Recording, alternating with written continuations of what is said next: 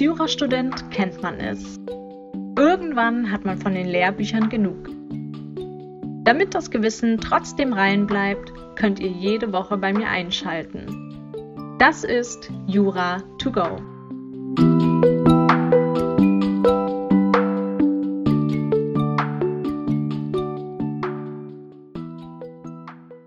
Hallo und herzlich willkommen zu einer neuen Folge von Jura to go. Ich bin Laura und wir machen heute weiter in unserer Serie zu den Grundrechten und gucken uns in diesem Zusammenhang heute mal das Hot Topic Corona-Krise an. Ich möchte über die Grundlagen der dafür erlassenen Gesetze, besonders über den neuen Paragraphen 28a Infektionsschutzgesetz sprechen und über die Kompetenz von Bund und Ländern in diesem Fall. Außerdem gucken wir uns insbesondere das Versammlungsrecht, die Frage des Datenschutzes, die Möglichkeit von Zwangsdiensten, Quarantänemaßnahmen und Beherbergungsverboten in dieser Krisenzeit an. Und schließlich kommen wir noch zu den Rechtsschutzmöglichkeiten, die die Bürger im Zusammenhang mit den Corona-Regeln wahrnehmen können. Macht euch einen Kaffee oder geht eine Runde spazieren. Wir haben einiges zu besprechen. Bedenkt aber bitte auch, dass sich die Rechtslage ständig ändert und neue Regelungen erlassen werden. Daher könnte das, was wir heute besprechen, übermorgen schon wieder veraltet sein. Zuerst die Grundlagen. Um die Ausbreitung von gefährlichen Krankheiten wie Covid-19 zu verhindern, darf der Staat Grundrechte beschränken. Die rechtliche Grundlage hierfür bietet vor allem das Infektionsschutzgesetz. Der Infektionsschutz ist Gegenstand der konkurrierenden Gesetzgebung nach Artikel 74 Absatz 1 Nummer 19 Grundgesetz. Das heißt, die Länder können eigene Gesetze nur erlassen, solange und soweit der Bund nicht selbst ein Gesetz erlassen hat. Hier hat der Bund durch Erlass des Infektionsschutzgesetzes die Gesetzgebungskompetenz an sich gezogen.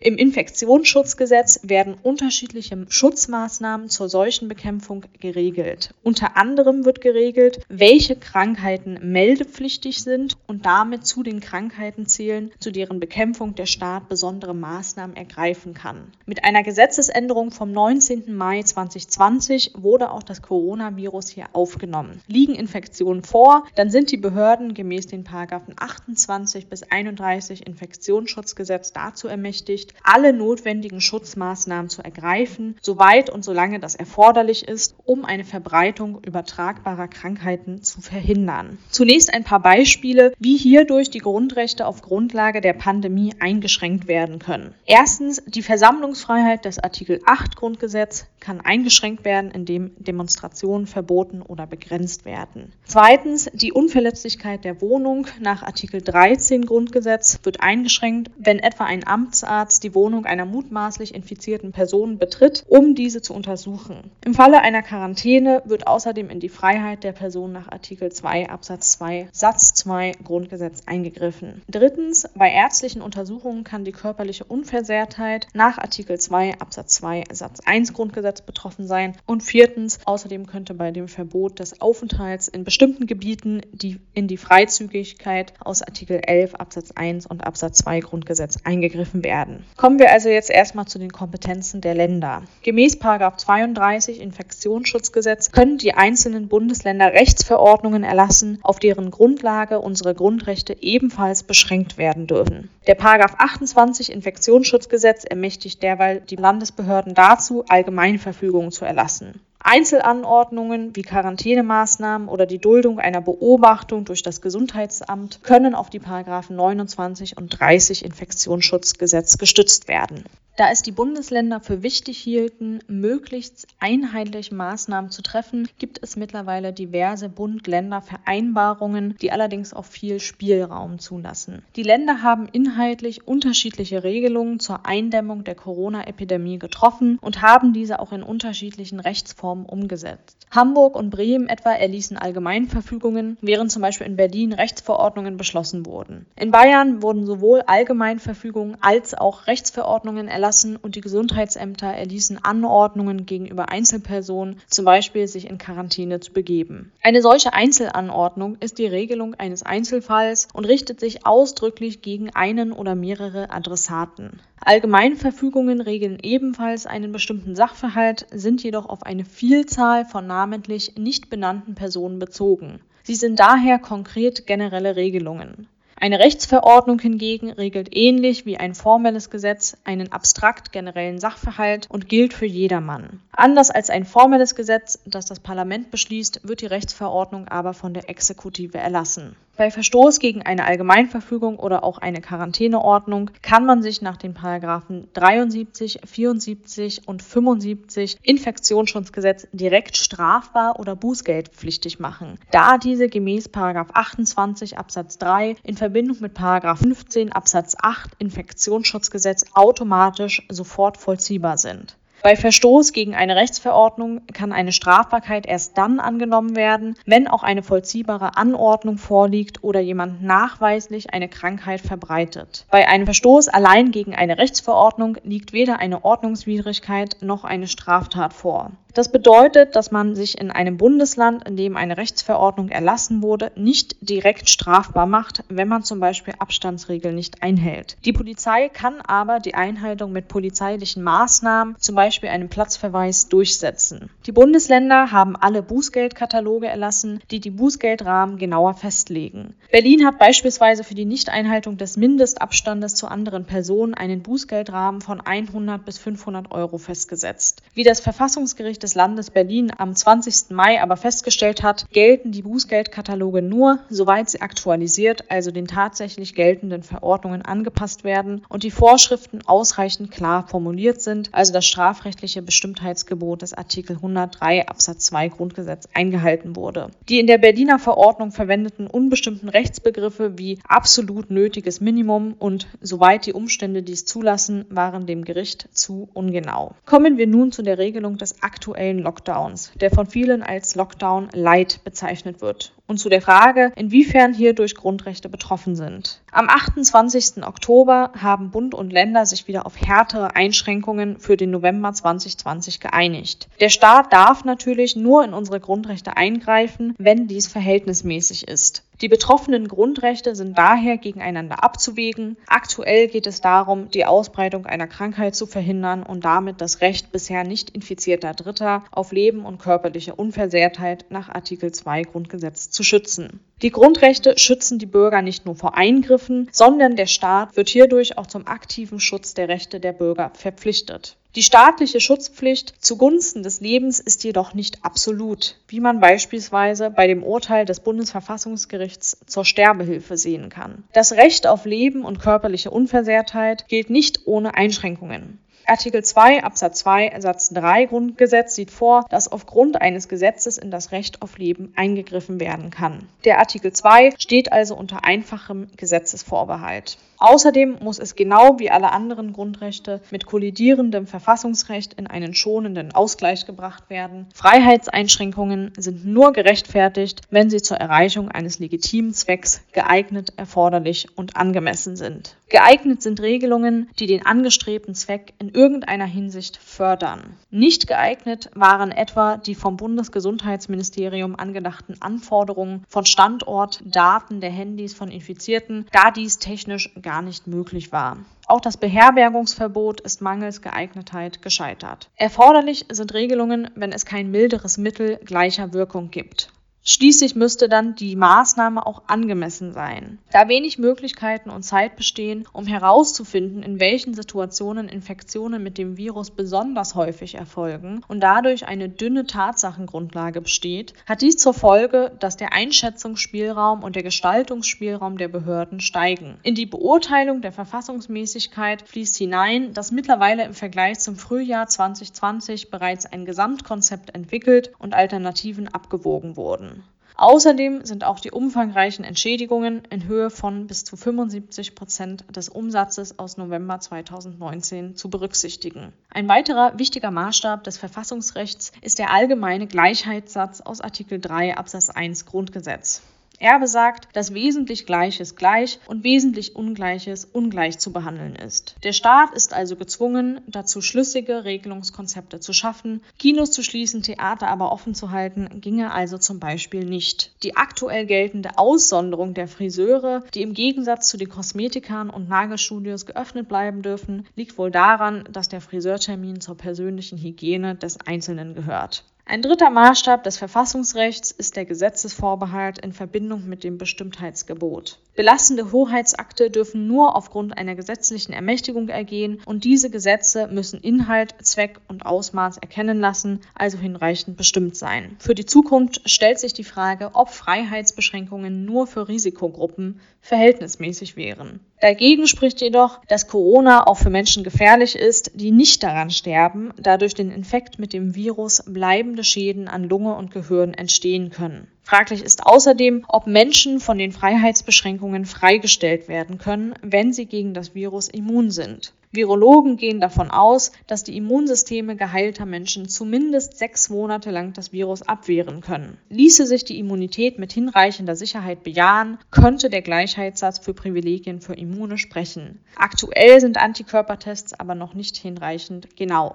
Im Zusammenhang mit dem aktuellen Lockdown müssen wir noch den neuen Paragraphen 28a Infektionsschutzgesetz besprechen. Nach Kritik von Verfassungsrechtlern am ersten Entwurf der neuen Corona-Ermächtigung hat die GroKo nun nachgebessert und mit dem neuen Paragraph 28a Infektionsschutzgesetz wurde nun am 18. November 2020 eine konkrete Rechtsgrundlage für Verordnungen zur Eindämmung der Corona-Pandemie geschaffen. Das verbessert die demokratische Legitimation der Maßnahmen der Länder, weil das Parlament damit einen Katalog möglicher Beschränkungen ausdrücklich gebilligt hat. Somit werden Maßnahmen nicht mehr wie bisher auf Grundlage einer unbestimmten Generalklausel getroffen und damit gerichtsfester. Laut der neuen Vorschrift dürfen Sport- und Kulturveranstaltungen, Übernachtungen, Alkoholkonsum, Gastronomiebetrieb und Gottesdienst untersagt werden. Ausgangsbeschränkungen dürfen für den öffentlichen wie den privaten Raum angeordnet werden. Außerdem können Abstandsgebote und das Tragen eines Mund-Nasenschutzes vorgeschrieben werden. Die Länder müssen fortan grundrechtseinschränkende Maßnahmen befristen und begründen. Dies sollte grundsätzlich vier Wochen nicht überschreiten. Wenn in Ausnahmefällen doch eine Verlängerung erforderlich ist, müssen Länder dies ebenfalls begründen. Schutzmaßnahmen dürfen außerdem nicht zur vollständigen Isolation von einzelnen Personen oder Gruppen führen. Ein Mindestmaß an sozialen Kontakten muss gewährleistet bleiben. Hinsichtlich des ursprünglichen Gesetzentwurfs hatten Juristen diverse verfassungsrechtliche Bedenken aufgeworfen und auf eine Reihe handwerklicher Fehler hingewiesen. Gestrichen wurde der bisher enthaltene Hinweis auf die Verhältnismäßigkeit. Es hieß ursprünglich, dass die Maßnahmen nur angeordnet werden dürften, wenn sie auch verhältnismäßig sind. Das ist natürlich eine rechtsstaatliche Selbstverständlichkeit. Als besonders wichtig wird der Umgang mit der Versammlungsfreiheit aus Artikel 8 Grundgesetz während der Corona-Krise erachtet. Durch das Infektionsschutzgesetz kann die Versammlungsfreiheit eingeschränkt werden, beispielsweise indem eine Demonstration verboten oder begrenzt wird. Die Versammlungsfreiheit hat große Bedeutung in einer Demokratie, deswegen muss hier besonders kritisch geprüft werden, ob die Beschränkungen verhältnismäßig sind.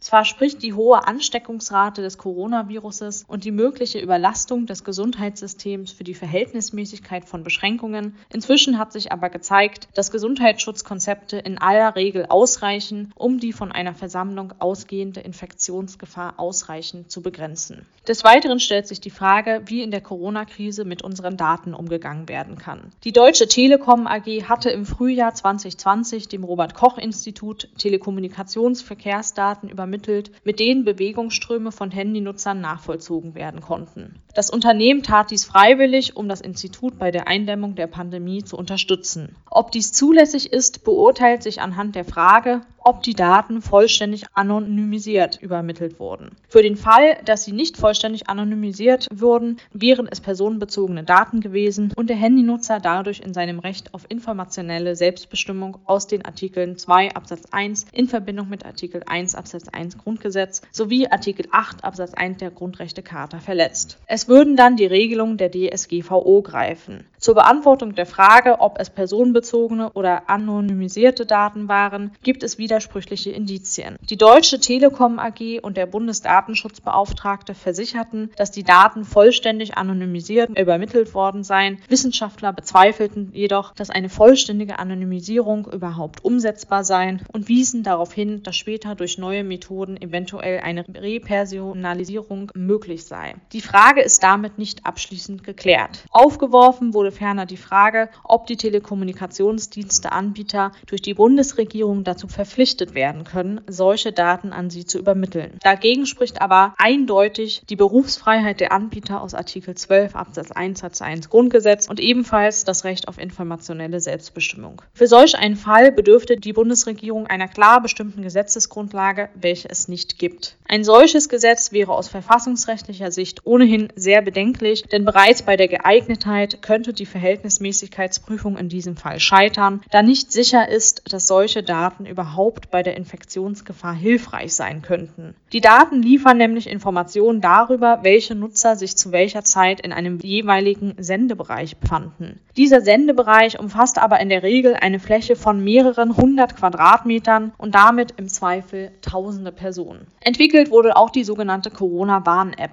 Veröffentlicht wurde sie am 16. Juni 2020 und Experten waren sich weitestgehend einig, dass die App keine erheblichen IT-Sicherheits- oder Datenschutzrisiken birgt. Die App basiert auf der Bluetooth Low Energy Technologie, da ihre Reichweite sich mit den 1,5 bis 2 Metern Abstandsgeboten deckt. Wenn Nutzer positiv auf Corona getestet werden, können andere Nutzer, die sich im Nahbereich aufgehalten haben, darüber informiert werden, dass sie sich möglicherweise mit Corona infiziert haben. Die Rechtsgrundlage für die Übertragung und Verarbeitung personenbezogener Daten bieten in diesem Fall die Artikel 4 Nummer 7 und Artikel 6 Absatz 1 Satz 1 DSGVO, da die Installation und die Nutzung der App freiwillig sind. Als nächstes kommen wir zu dem Thema der Zwangsdienste. Das Grundgesetz erlaubt es nur in sehr engen Grenzen, Menschen zu Diensten zu verpflichten. Dies hat unter anderem historische Gründe. Zwangsarbeit war ein bewährtes Mittel des NS-Regimes, um Menschen systematisch herabzuwürdigen, zu unterdrücken und zu ermorden. Der Artikel 12 Absatz 3 Grundgesetz verbietet deshalb jede Form von Zwangsarbeit, also die gegenständlich unbegrenzte Inanspruchnahme der gesamten Arbeitskraft einzelner Menschen gegen ihren Willen jenseits gerichtlich angeordneter Freiheitsentziehungen. Das Verbot gilt absolut und ohne Rechtfertigungsmöglichkeit. Davon zu unterscheiden sind aber allgemeine und für alle gleiche Dienstleistungspflichten nach Artikel 12 Absatz 2 Grundgesetz, etwa Feuerwehr- oder Deihschutzpflichten.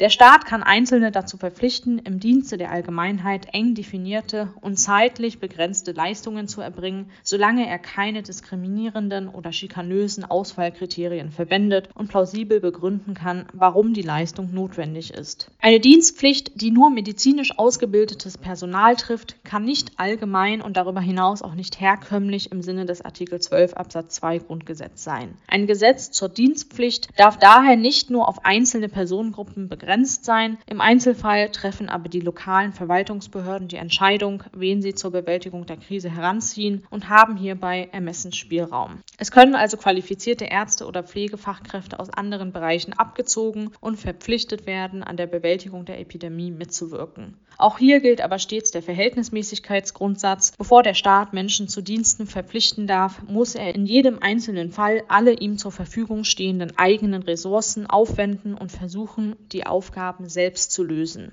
Derartige Dienstpflichten haben alle Bundesländer in Katastrophenschutzgesetzen geregelt. Weil Katastrophen vielfältig und in ihren Auswirkungen unvorhersehbar sind, sind die auch juristisch nur vage definiert. Zum Teil als Notstand, bei dem Leben, Gesundheit, die lebenswichtige Versorgung der Bevölkerung, die Umwelt oder erhebliche Sachwerte in einem solchen Maße gefährdet oder beeinträchtigt sind, dass seine Bekämpfung durch die zuständigen Behörden und die notwendigen Einsatz- und Hilfskräfte eine zentrale Leitung erfordert. Aufgrund der hohen Todeszahlen und des Potenzial, das Gesundheitssystem lahmzulegen, kann man bei der Corona-Krise von einer solchen ungewöhnlichen Gefahrensituation ausgehen. Den Katastrophenfall hat jedoch nur Bayern ausgerufen am 16. März 2020 und dieser endete am 16. Juni wieder.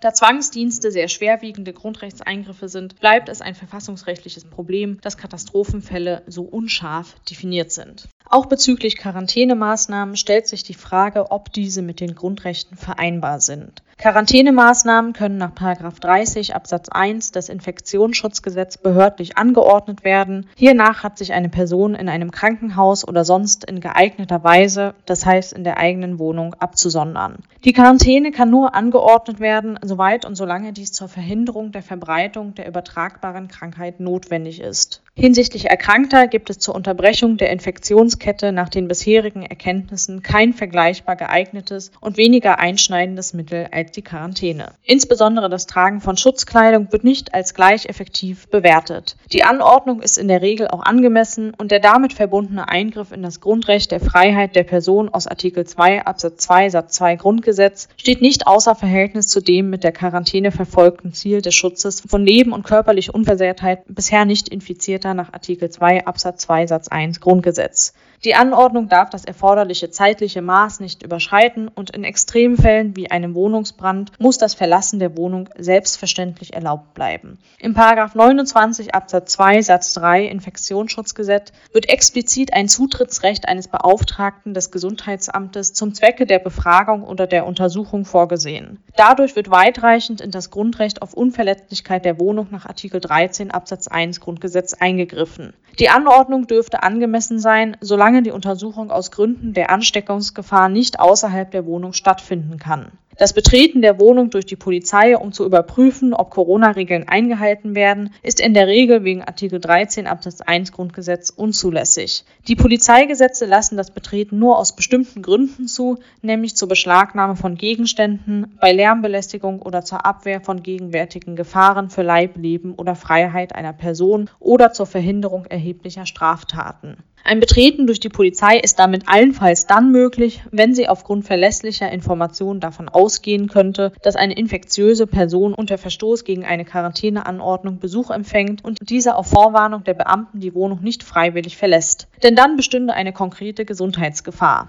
Vorgaben, die Menschen darin beschränken, ihnen nahestehende Personen zu treffen, greifen ebenfalls tief in Grundrechte ein, insbesondere in die allgemeine Handlungsfreiheit sowie gegebenenfalls in das allgemeine Persönlichkeitsrecht. Solche Vorgaben sind allenfalls dann rechtlich zulässig, wenn sie zeitlich befristet sind und hinreichende Ausnahmen zulassen. Kommen wir als nächstes zu einem weiteren hochspannenden Thema. Sind Beherbergungsverbote rechtmäßig? Die Gerichte jedenfalls sind sich einig, die meisten der Mitte Oktober 2020 in Kraft getretenen Beherbergungsverbote für Personen aus sogenannten Risikogebieten waren unverhältnismäßig und damit rechtswidrig. Einerseits werden durch Beherbergungsverbote die Grundrechte der Betreiber von Hotels und anderen Unterkünften drastisch beschränkt. Dabei geht es insbesondere um die Berufsausübungsfreiheit des Artikel 12 Absatz 1 Grundgesetz sowie um das Recht auf Eigentum bzw. das Recht am eingerichteten und ausgeübten Gewerbebetrieb nach Artikel 14 Grundgesetz. Besonders schwer wiegen diese Eingriffe, wenn den Betroffenen durch die Maßnahmen erhebliche Geschäftseinbußen drohen. Andererseits werden die Reisewilligen in ihrer allgemeinen Handlungsfreiheit sowie in ihrem Recht auf Freizügigkeit nach Artikel 11 Absatz 1 Grundgesetz beschränkt, wonach jeder das Recht hat, sich an jedem Ort innerhalb des Bundesgebiets aufzuhalten. Die Beherbergungsverbote waren geeignet, um dem Infektionsrisiko für die Bevölkerung entgegenzuwirken. Die Gerichte waren aber der Meinung, dass die Verbote mit den Grundrechtseinschränkungen nicht in einem angemessenen Verhältnis standen. Die Länder hatten nicht ausreichend dargelegt, dass die Beherbergungsverbote tatsächlich wirksam sind. Zweifel an der Wirksamkeit bestanden vor allem, weil andere Personen wie zum Beispiel Geschäftsreisende und Tagestouristen weiterhin einreisen durften. Außerdem war nicht ersichtlich, warum ausgerechnet Hotels, die doch mehrheitlich über Hygienekonzepte verfügen, zu einer Verbreitung des Viruses beitragen sollten. Wir müssen des Weiteren noch darüber sprechen, inwiefern der deutsche Staat in der Corona-Epidemie funktioniert und wie sich die Krise auf die Beschlussfähigkeit des Bundestages auswirkt. Nach 45 Absatz 1 der Geschäftsordnung des Bundestages ist grundsätzlich die Hälfte der Bundestagsabgeordneten für die Beschlussfähigkeit des Bundestages erforderlich. Mit dem Paragraphen 126a GOBT hat der Bundestag eine bis zum 31. Dezember 2020 befristete Regelung geschaffen, nach welcher diese Schwelle auf ein Viertel der Mitglieder des Bundestages herabgesetzt wurde. Gleichwohl wird die Beschlussfähigkeit grundsätzlich vermutet und liegt also so lange vor, bis das Gegenteil festgestellt wurde. Bei Zweifeln können eine Fraktion oder fünf Prozent der Mitglieder des Bundestages einen Antrag auf Feststellung stellen. Eine Möglichkeit wie etwa das E-Voting besteht nicht. Der Bundesrat ist beschlussfähig, wenn die Mehrheit seiner Stimmen anwesend sind. Im Falle der Beschlussunfähigkeit muss der Präsident die Sitzung aufheben. Wenn also aufgrund von Krankheits- oder Quarantänefällen im Zusammenhang mit der Corona-Krise mehr als die Hälfte der Stimmen des Bundesrates ausfallen, dann scheitern Gesetze an der fehlenden Mitwirkung des Bundesrates. Wegen der Vertretungsregelungen, nach denen ein Vertreter jedes Bundeslandes ausreichend ist, um sämtliche Stimmen des Landes zu vertreten, ist der Eintritt dieses Falles aber unwahrscheinlich. Eine Notstandsgesetzgebung im Falle der Beschlussunfähigkeit von Bundestag oder Bundesrat sieht das Grundgesetz für eine Pandemie nicht vor. Der gemeinsame Ausschuss als Notparlament wird nur im Falle der Verteidigung, nicht aber bei einer Pandemie aktiv.